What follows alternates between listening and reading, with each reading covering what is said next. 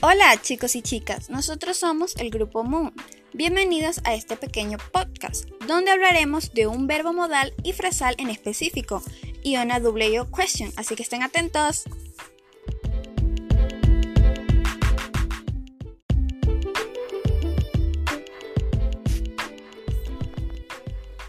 Bueno chicos, mi nombre es Yauri García y el de mi compañero Ángel Marcano y el día de hoy les hablaremos sobre el verbo modal well. Aprenderán a cómo usarlo y cómo pronunciarlo. El verbo modal well se utiliza siempre acompañado de un verbo en infinitivo al que le ha significado de condiciones, es decir, la terminación ia en español. También puede ser el pasado de will. Se preguntarán cómo se usa el verbo modal well. Se usa cuando queremos ser muy educados al pedirle algo a alguien o al invitar a alguien a que haga algo.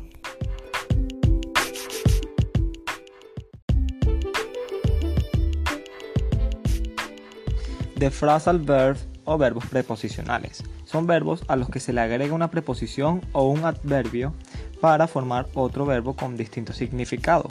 Por ejemplo, si al verbo play que es el verbo jugar o tocar un instrumento musical, se le agrega la preposición o el adverbio of, que significa apagado o abajo, se creará el phrasal verb play off, que se traduce como desempatar.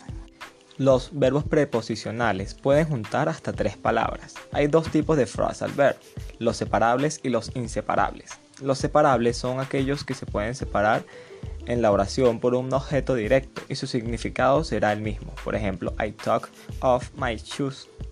Me quité los zapatos. Se puede escribir como I took my shoes off.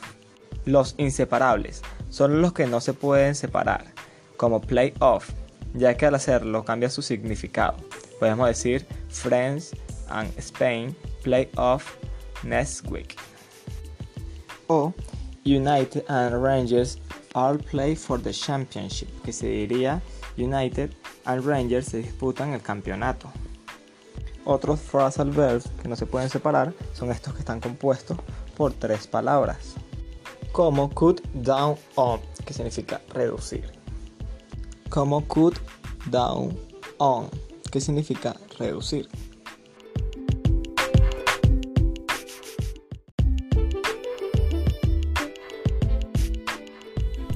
Ahora aprenderemos sobre el W questions when. Este término se utiliza para preguntar el momento de una acción. Su significado en español es cuando. También se pueden utilizar en todos los tiempos verbales. Un ejemplo de esto sería When is your birthday? ¿Cuándo es tu cumpleaños? My birthday is on March 10. Mi cumpleaños es el 10 de marzo. Otro ejemplo.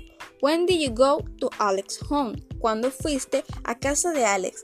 I went to this home yesterday. Yo fui a su casa ayer.